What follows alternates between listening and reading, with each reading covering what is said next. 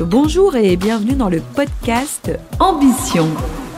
Je suis Lydia Biscry, originaire du Nord. J'ai déposé mes valises à Marseille l'été 2018 pour écrire mon histoire personnelle. J'ai pour ambition d'entreprendre pour être libre et reconnu. Et c'est ainsi que je vais à la rencontre d'entrepreneuses et d'entrepreneurs pour comprendre quelle est l'ambition qui se cache derrière leur entreprise. Chacun a sa définition de l'ambition. L'ambition, ça peut être créer des emplois, être créatif, avoir une vie confortable, être reconnu, faire bouger les lignes, voire même pour certains, changer le monde. Selon moi, cultiver une ambition authentique ne relève pas de l'ego, mais plutôt d'une volonté profonde de se dépasser et de contribuer positivement au monde qui nous entoure.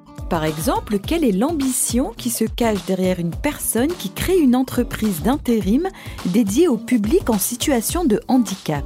Ou une personne qui monte une entreprise qui collecte les déchets en mer pour protéger le vivant? Je vous souhaite une belle écoute et que chaque ambition inspire également la vôtre. Euh, bonjour, j'ai le plaisir aujourd'hui d'être en compagnie de Dominique de Saint-Laurent. Bonjour Lydia. Ravie d'être là. Euh, Dominique, tu es la fondatrice dirigeante de l'agence immobilière euh, Willoge. Pendant une quinzaine d'années, tu as exercé dans le domaine de, de l'immobilier. C'est en 2017 que tu as franchi cette étape, que tu as créé ce réseau euh, national. C'est une initiative qui est audacieuse, c'est une approche novatrice de ce que j'ai pu constater.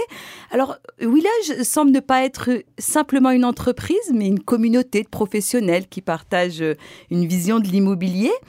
Euh, Dominique, pour commencer, euh, quelle est ta définition de l'ambition? Alors pour moi, l'ambition, c'est euh, se réaliser, se dépasser et puis offrir au monde ce qu'on a de meilleur en soi. D'accord. Alors, lorsque tu euh, crées Willoge, qu'est-ce qu'il se passe à ce moment-là, puisque tu étais euh, agent immobilier au sein d'une franchise Tu peux nous expliquer ce qui a euh, donné, suscité l'envie d'entreprendre? Oui, bien sûr. Alors, je me suis, alors déjà, je me suis beaucoup épanouie dans ce, ce, réseau dans lequel j'étais en tant que franchisée, mais à un moment donné, je me suis sentie limitée et j'ai eu envie de créer une marque euh, vraiment à mon image, de faire l'immobilier tel que je l'entendais, avec toute ma créativité, et puis aussi mettre l'humain euh, au, centre de tout.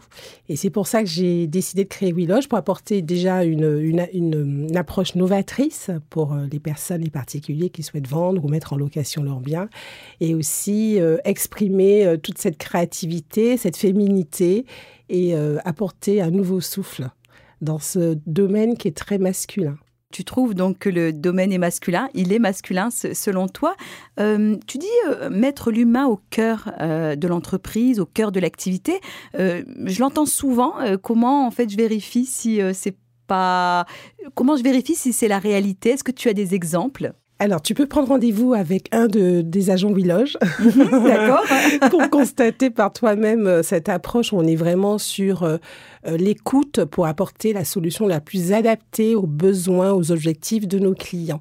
Mettre en avant d'abord l'intérêt du client avant le sien. Donc ça, c'est vraiment euh, notre façon de faire. Et puis au sein même de Willoge, moi, euh, mes Willogeurs, donc ce sont les, les personnes qui ont rejoint le réseau, bah, ce sont je fais tout pour qu'ils se sentent à l'aise, pour qu'ils s'épanouissent dans leur métier. Alors justement, dans cette conjoncture actuelle, avec la difficulté qu'ont en fait les, les personnes qui souhaitent acquérir un bien immobilier, les taux sont élevés. Euh, comment tu fais pour euh, maintenir l'activité, pour recruter des collaborateurs, sachant que c'est difficile euh, de, vendre en fait des biens immobiliers en ce moment? Aujourd'hui, plus que jamais, c'est important de maîtriser son métier, donc j'apporte une, attention toute particulière à la formation. Mes agents sont formés non-stop aussi bien sur le cœur de métier, donc euh, des notions juridiques, euh, des notions euh, au niveau même du métier d'agent immobilier, mais aussi des notions d'intelligence émotionnelle. Là, récemment, on a fait une formation sur l'intelligence émotionnelle. Et donc, je pense que c'est la façon de faire pour pouvoir passer cette période qui est compliquée. Mais derrière toute crise, il y a une opportunité. Et donc là, l'opportunité, c'est de se dépasser et d'être encore plus performant et professionnel. D'accord. Et à ton avis, par rapport à ça, pour maintenir le positionnement et la différenciation de WeLoge, euh, qu'est-ce qui va être important euh, pour ne pas euh, mettre la clé sous la porte comme beaucoup d'agences immobilières, je le vois actuellement? Oui, c'est l'agilité, la flexibilité déjà. Donc c'est aussi pour ça qu'on a un petit peu euh, repositionné le modèle en interne. Donc aujourd'hui, je n'ai que des indépendants alors que j'ai eu des salariés à un moment donné. Donc c'était pour apporter beaucoup plus d'agilité. Euh, aujourd'hui, c'est important. Et puis d'apporter une approche novatrice qui permettra d'avoir une vraie valeur ajoutée pour nos clients en termes d'accompagnement. Donc c'est pour ça que nous, euh, une de notre spécificités, c'est valoriser le bien avant la mise en vente de façon à aller chercher le prix maximum et le délai minimum.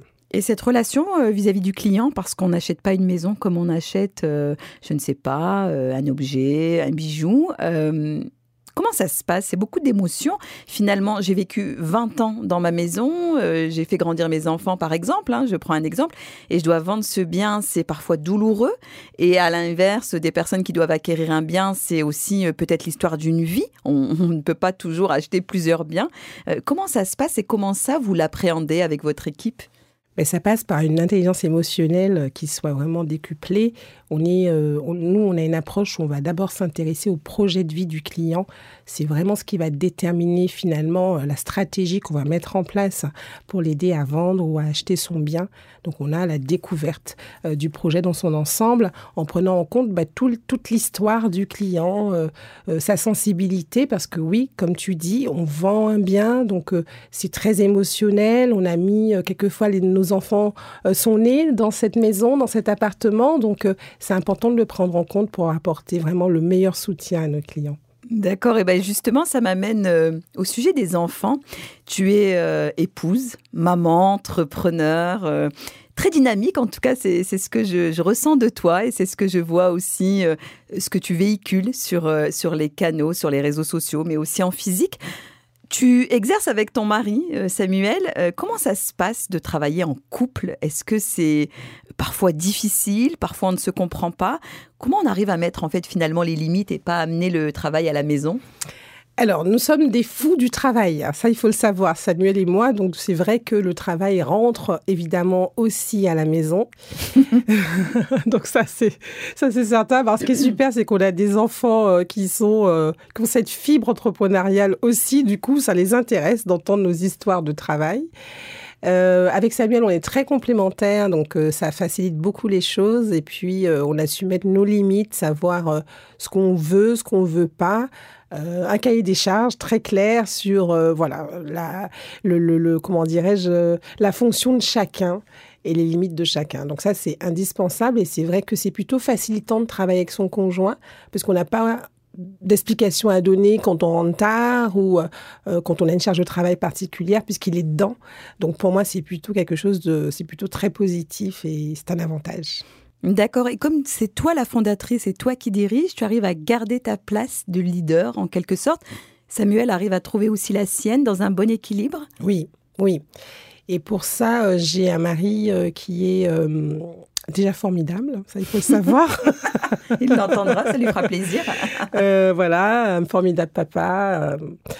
Euh, euh, du coup, ça m'émeut de dire ça. donc, qu'est-ce que je disais? J'ai perdu le fil. Je t'en prie.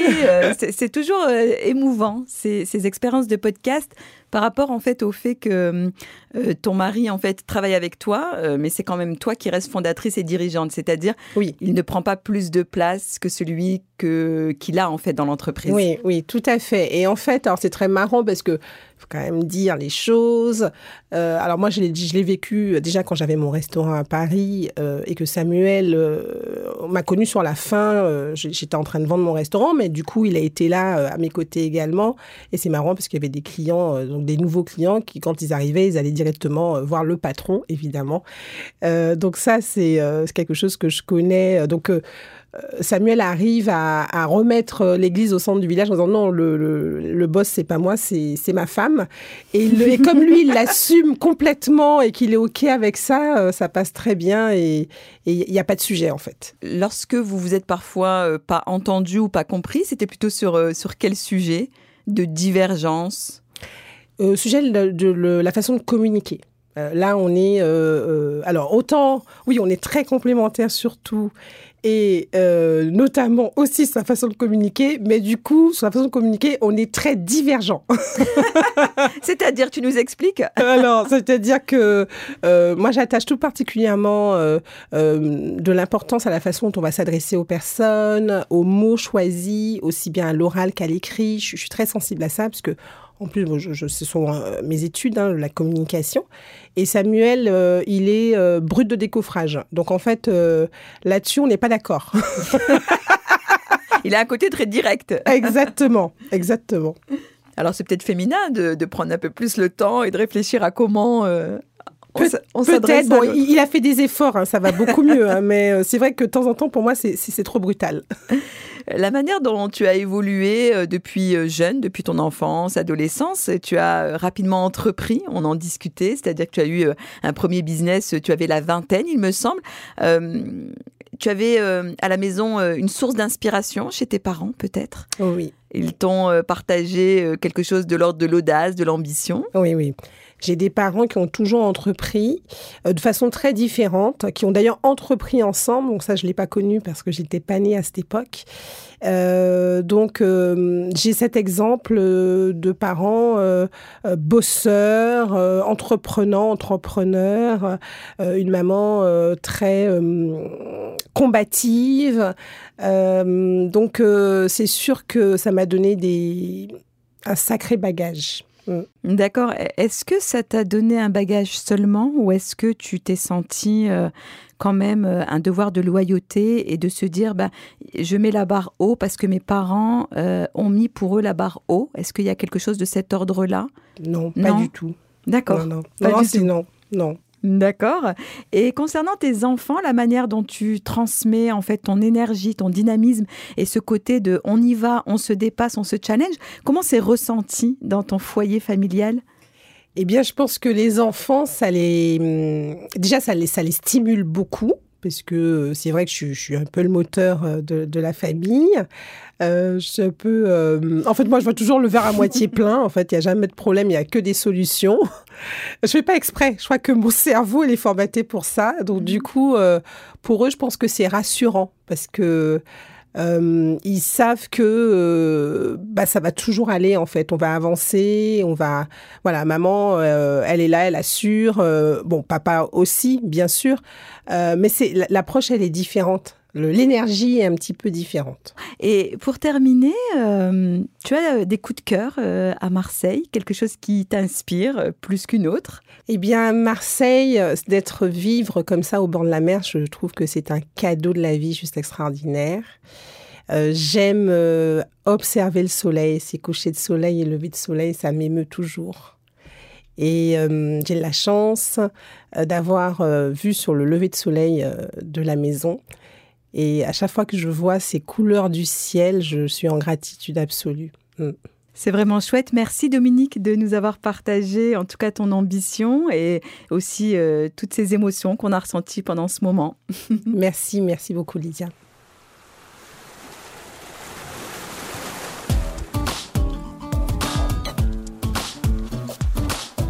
Merci d'avoir écouté cet épisode qui donne la parole aux entrepreneurs ambitieux et ambitieuses. Je suis très enthousiaste de partager cette nouvelle saison avec vous et je vous donne rendez-vous au prochain épisode. Faites entendre votre voix. Venez partager votre ambition. Prenez rendez-vous en me contactant sur lydia-agence-vox.fr L-Y-D-I-A agence-voix.fr Je vous redonne le mail L-Y-D-I-A agence-voix.fr Rendez-vous au prochain épisode. D'ici là, prenez soin de vous.